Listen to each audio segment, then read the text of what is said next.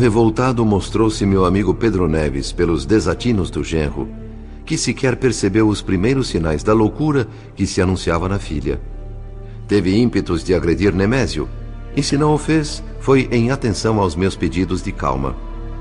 Para afastá-la daquela presença considerada hedionda por ele, sugeriu que saíssemos imediatamente. Como desconhecia o ponto a que chegara a bancarrota do marido de Dona Beatriz, insistiu para que a acompanhássemos à antiga casa da família, na esperança de que a visita lhe fizesse algum bem. Arrependeu-se o meu amigo. O palacete que um dia fora imponente, referência obrigatória de bom gosto e refinamento, reduzira-se a um casarão obscuro e sem vida. A lua timidamente infiltrava a luz pelos telhados e paredes, envergonhada talvez por mostrar à antiga dona tão triste decadência. Entramos. Não era melhor o ambiente interno.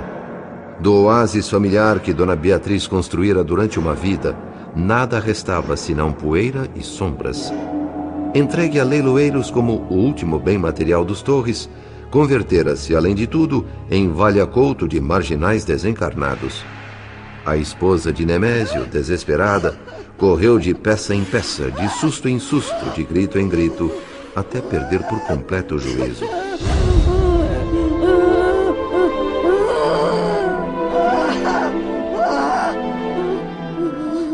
Internada em hospital adequado, no plano espiritual, foi submetida a tratamento de sonoterapia e exercícios de narcoanálise necessários à sua reabilitação estávamos a um passo de revelações que, além de nos surpreender, seriam valiosíssimas lições. Em gabinete especialmente equipado nas dependências do Almas Irmãs, Dona Beatriz dormia um sono induzido, apoiada em travesseiro munido de recursos eletromagnéticos. Éramos oito companheiros, entre médicos, instrutores e técnicos de especialidades diversas, com acesso rápido a um aperfeiçoado sistema de comunicação com o arquivo geral do Instituto. Logo ao início da experiência de regressão, a filha de Pedro Neves parecia situar-se num ponto indefinido da existência. Passou a comportar-se como outra pessoa, outra personalidade. Devidamente estimulada pela nossa analista, ativou lembranças da sua vida anterior à mais recente na Terra. Esperávamos, com essa pesquisa, coligir dados que nos instruíssem na reabilitação da paciente. Com voz e maneiras diferentes das habituais, começou ela um relato que nos manteve tensos por mais de uma hora. O meu nome é Leonor da Fonseca Teles. Nasci no Rio de Janeiro, em 1792, na Rua de Mata Cavalos. Fonseca Teles? Sim. É o nome de meu segundo marido, Justiniano da Fonseca Teles. Antes eu fui casada com um jovem português chamado Domingos de Aguiar e Silva. A que se dedicavam eles? O primeiro, Domingos, estava a serviço de um nobre português na corte de Dom João VI. Nos casamos em 1810 e em 1812 tivemos um filho ao qual demos o nome de Álvaro. Meu segundo marido, Justiniano, era Urives. Tinha uma loja na rua direita. E o que aconteceu ao Domingos? Morreu num acidente no caminho do Boqueirão da Glória, ao conduzir cavalos bravos para as cocheiras reais. Fiquei viúva aos 22 anos e e a solidão me levou a um segundo casamento, desta vez com Justiniano. O filho, Álvaro, como se comportou em relação ao segundo casamento? Aceitou Justiniano como verdadeiro pai e era correspondido nessa afeição. Como não tive filhos do segundo matrimônio, o pequeno Álvaro foi um laço de luz e amor entre nós. Era um menino maravilhoso, afetuoso, inteligente. Mas em 1827, aos 15 anos, meu filho embarcou para a Europa a fim de estudar em Lisboa e Paris. Sua ausência nos causou grande tristeza. E não mais retornou? Sim, sete anos depois. Aí a felicidade voltou à nossa casa. Só que. Só que. Surgiu uma mulher chamada Brites Castanheira e a nossa vida mudou por completo. O riso e a alegria deram lugar ao medo, à apreensão, ao desespero. Quem era Brites Castanheira e o que ela fez? Esposa de um negociante muito rico chamado Teodoro Castanheira. Tinha o casal uma filha de 11 anos, Virgínia. Eu já passara dos 40 e Brites tinha menos de 30. Embora a diferença de idades, ela e eu éramos amigas, nos queríamos muito bem. Nossos maridos também eram amigos dedicados um ao outro. A devastação dessa amizade tão linda começou durante um sarau na Pedreira da Glória. Estávamos em 1834. Meu filho Álvaro acabara de regressar da Europa. Aos 22 anos era um jovem bonito, elegante, refinado e galanteador. Pensando no efeito social, mas incapazes de prever a catástrofe que iríamos deflagrar, meu marido e eu acenamos ao maestro para que interrompesse por instantes a romântica sonatina em andamento. Queríamos apresentar orgulhosamente o nosso querido filho à sociedade. Meu pequeno discurso, adornado de sorrisos, aplausos e brindes, encerrou-se e começaram as apresentações individuais. Comendadores, negociantes, famílias inteiras adiantavam-se para apertar a mão de Álvaro, que não regateava sorrisos e gentilezas. Um desses apertos de mão durou mais tempo do que recomendam a prudência e o decoro. Agravava o gesto uma insinuante troca de olhares entre meu filho e a dona da delicada mão entre as suas. Horríveis pressentimentos invadiram meu coração, pois tratava-se justamente de Brites Castanheira. O instante que a mim pareceu uma eternidade foi só o início do infortúnio. Tomados de paixão recíproca, ocultavam o romance clandestino em lugares distantes e aprazíveis.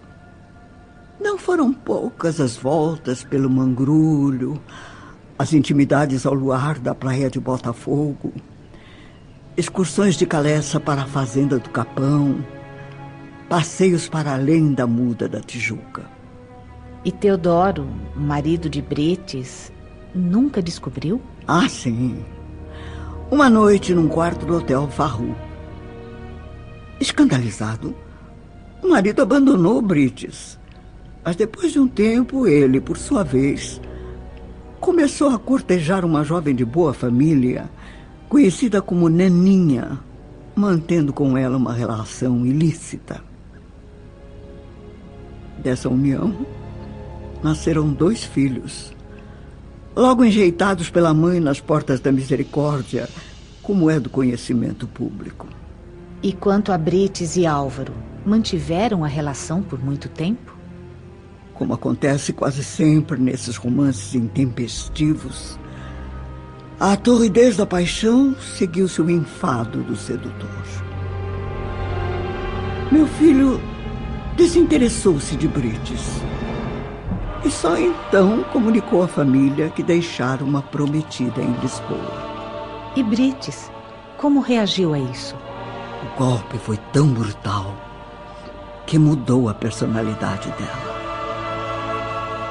tornou-se uma mulher pavorosa, calculista, cruel. E não satisfeito com o mal que já provocara, Álvaro teve uma ideia maquiavélica. Valendo-se do fascínio que as joias produziam na amante, insinuou o padrasto joalheiro que Brites alimentava por ele uma paixão secreta. Fantasiou recados, armou mentiras, até que meu marido, vencido pelas sugestões do enteado, começou a impressionar a moça com presentes caros, enredando-se ele próprio numa relação clandestina com a amante do meu filho.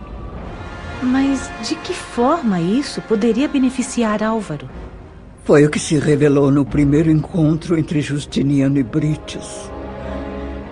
Encontro, aliás, forjado pelo meu filho.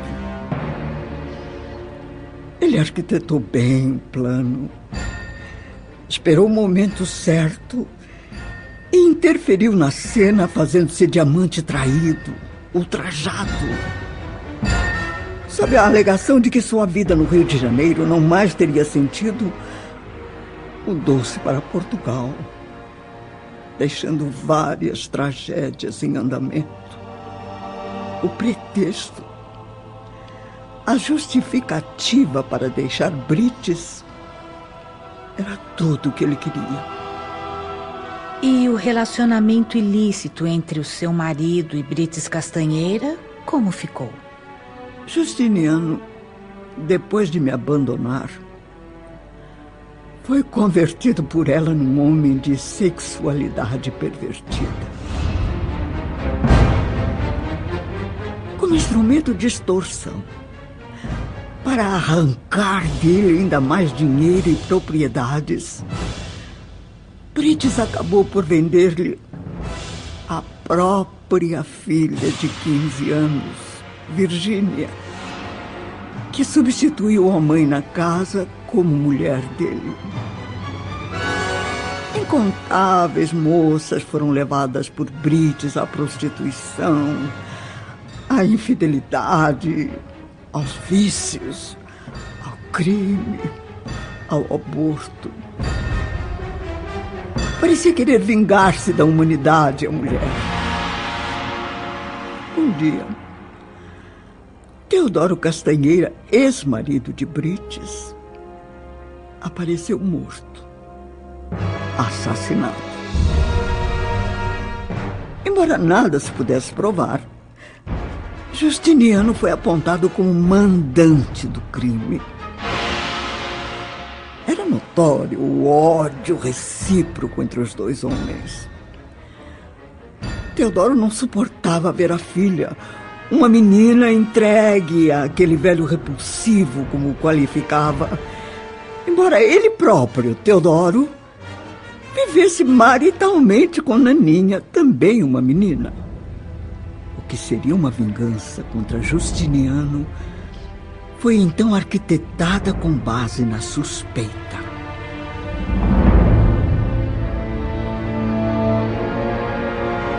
Nani, a jovem amante de Teodoro, planejou matar o meu marido num acidente forjado. Ela e um cúmplice apedrejaram o cavalo que o levava, provocando queda horrível no despenhadeiro. A morte de Justiniano foi instantânea.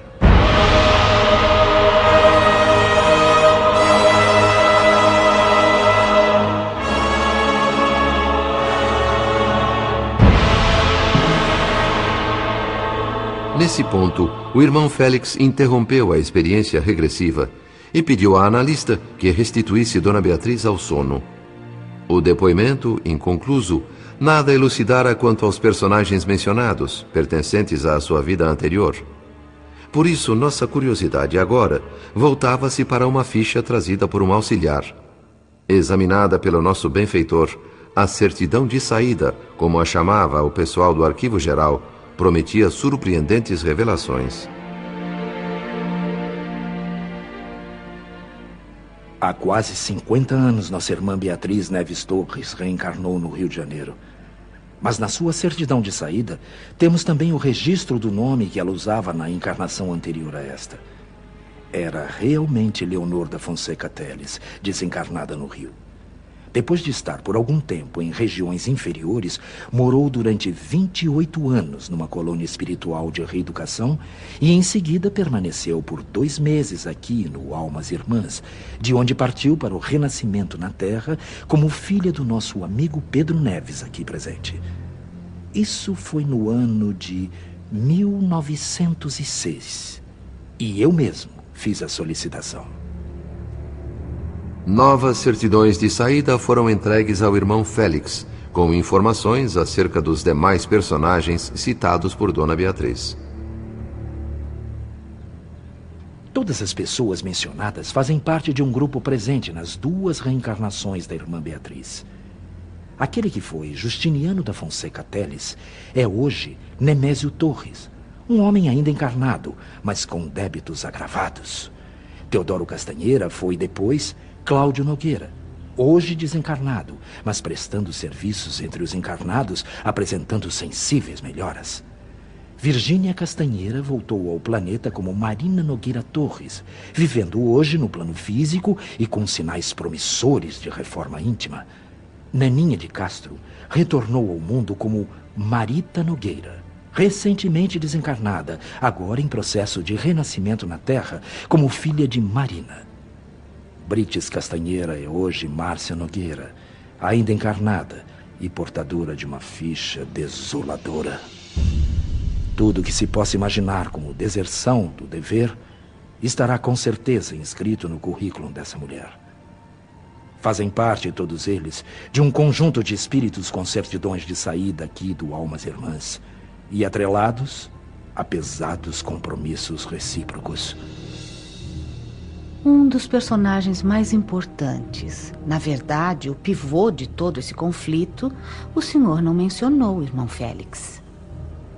Não tem ele certidão de saída daqui do Almas Irmãs para a reencarnação. Tudo o que se sabe vem de uma extensa ficha de severas acusações contra ele no departamento de queixas. Daí por diante, é tudo mistério. Estará ele hoje no plano físico ou no mundo espiritual? Estou falando de Álvaro, o jovem sedutor inconsequente.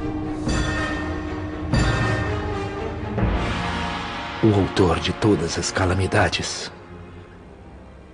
O causador principal de tantas tragédias. Suplica hoje, voluntariamente, a dádiva suprema da reencarnação na família da viúva Márcia Nogueira, que outrora teve o nome de Brites Castanheira. Nada mais justo do que voltar à arena do mundo e reencontrá-la, a fim de mendigar seu perdão. Ele foi o algoz, ela a vítima. Meus irmãos, Álvaro e eu somos a mesma pessoa, o mesmo espírito. Oh